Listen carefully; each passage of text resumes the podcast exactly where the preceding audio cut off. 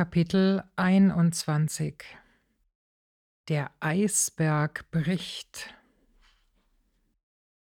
Die Spannung wuchs ins Unermessliche, während ereignislos die Tage verstrichen und der Abflug nach Los Angeles unerbittlich näher rückte. Sie war nach Tübingen zurückgefahren und alle in der WG und im Verlag fieberten mit ihrem Glaubensprojekt mit. Inzwischen verlagerte sich die Kommunikation mit Hawaii zum Telefon. Ein Brief dauerte ja drei Wochen. Sie musste mitten in der Nacht von Deutschland aus in Kona anrufen, wenn sie bei der Zeitverschiebung von zwölf Stunden jemand erreichen wollte. Rachel Bauer vom JMA Verlag unten unterstützte Carla und blieb auf Standby am Telefon auch nachts. Aber immer noch kein Durchbruch in Sicht. Und es waren nur noch zwei Tage. Da kam Rachel am Morgen aufgeregt nach oben gerannt. Sie wedelte wild mit einem Notizzettel. Makapala hat angerufen. Stell dir vor, zwei asiatische Studenten, die schon einen Platz an der SBS hatten, haben ihr Visum noch nicht gekriegt. Die Schulleitung ließ sie wissen, dass sie nachrücken durfte, wenn bis andern Tags in Tübingen, andern nachts, einer von ihnen nicht reisen konnte. Bei Carly begann das Blut unter der Kopfhaut zu prickeln. Ja, Amen. Kam der Stein also endlich ins Rollen? Aber immer noch hing ihr gesamter Plan in der Luft. Schlafen konnte sie sowieso nicht. Stattdessen packte sie zum x-ten Mal den alten braunen Koffer um. Da, endlich! Um 4.28 Uhr am letzten Tag vor Abreise erklärte ihr feierlich im Schlafanzug eine hellwache Rachel, dass sie angenommen war. Im Kontrast zum verknitterten Flanell von Rachels Unaussprechlichen, brannte sich hier ein Bild wie von perfekt gebügeltem Leinen unauslöschlich ein. Sie hätte diesen superedlen Stoff, der sich die ganze Zeit weigerte, glatt zu werden, niemals bezähmen und so perfekt glätten können. Es hatte sich gelohnt, der Präsenz zu vertrauen, all jenen Zuschauern zum Trotz, die monatelang vom großen Scheitern geunkt hatten. Der Eisbrecher schob sich also doch vor ihr her, und jetzt brach der Eisberg vor ihm, dem Gewaltigen. Sie hat es die ganze Zeit über gewusst, aber das auch konkret zu erleben, war eine ganz andere Nummer. Die ganze Zündelstraße hüpfte vor Jubel wie eine Herde Kälber. Keiner konnte fassen, was geschah. Aber sie kapierten, das war die Präsenz. Wellen der Freude spülten über sie und Wellen der Erwartung.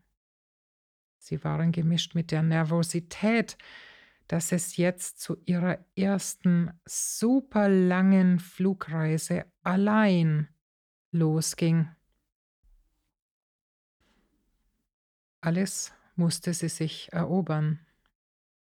Das gedruckte Kürzelzeug auf dem Ticket, das in verschiedene Boarding Cards umgewandelt wurde.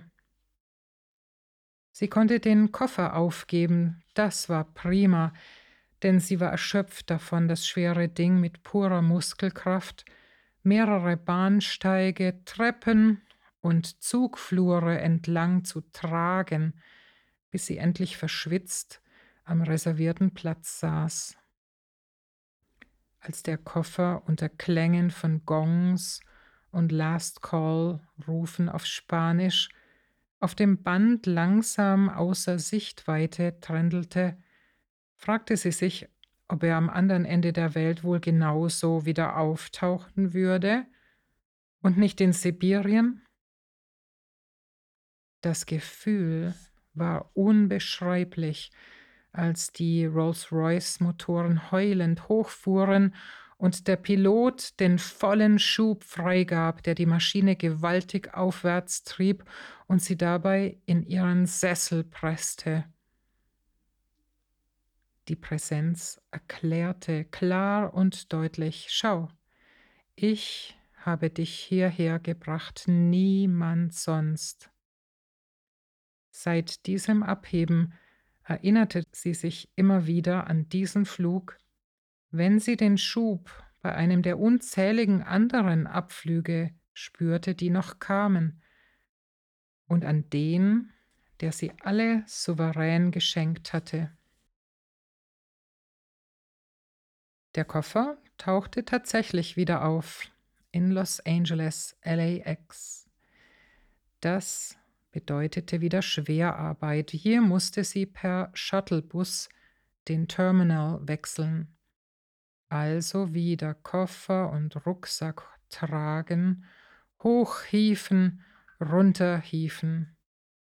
Inzwischen pumpte die kalifornische Hitze Blei in ihre Glieder und Augenlider. Eine freundliche Hostess verwies sie an eine Art Flugherberge, wo sie für wenig Geld eine Matratze mietete, auf der sie sich ein paar Stunden bis zum Abflug nach Honolulu ausstrecken konnte. Sie schlief sofort ein. Als jemand Unbekanntes sie am Arm berührte, schoss sie hoch wie eine Kobra, völlig desorientiert. Ach so, ja, sie wollte ja geweckt werden. Heiß war es hier, aber der Flughafen LAX fühlte sich trotz des riesigen Areals zumindest vertraut an, weil sie mit der SFJ hier schon mal war. Dennoch neigte sie chronisch dazu, falsch zu laufen, Schilder zu übersehen, Ausgänge zu verwechseln und Flugsteige nicht zu finden. Als sie in einer Schlange vor einem Check-in-Schalter wartete und ihren kantigen Braunen mit dem Fuß vor sich her buxierte, bis sie drankam, entdeckte sie ihn. Doch, das musste Alan Williams sein, der mit Ron Stevens zusammen Leiter des YM Mercy Schiffs Anastasia war. Wow. Ja, er checkte auch nach Honolulu ein, aber in einem früheren Flug. Ihre Geschichte bewegte momentan weltweit die Gemüter.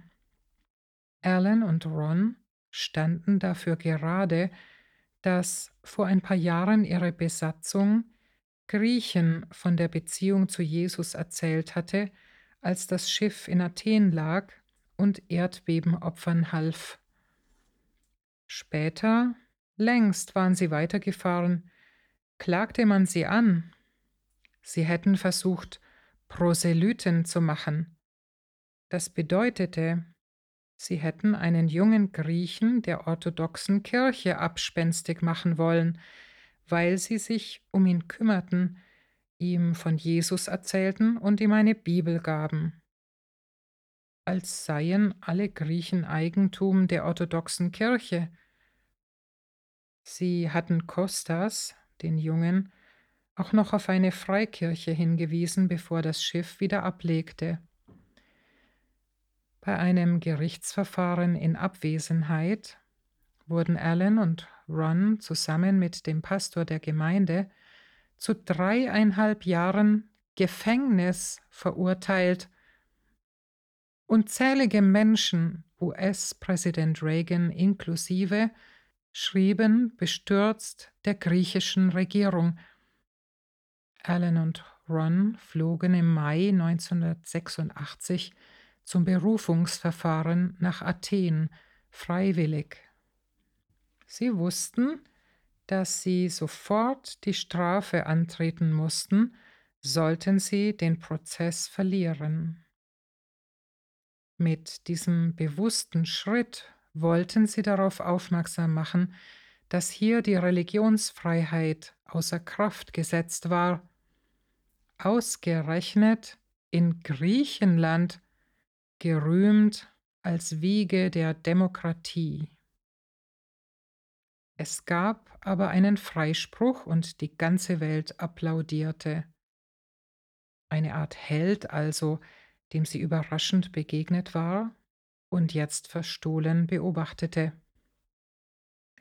Sie überlegte hin und her, auf allen zuzugehen und ihm ihre Bewunderung auszudrücken, aber ihre Schüchternheit siegte. Doch die Begegnung machte etwas mit ihr.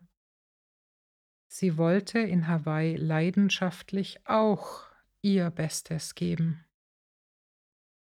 Nochmal unsäglich lange fünf Stunden mit grenzenlosem Ozean unter ihr. Dann war sie da. Aloha! Doch halt, jetzt ging es nochmal tausend Kilometer mit Aloha Air von der Insel Oahu weiter nach Big Island. Auch das dauerte, denn das Archipel war ausgedehnt.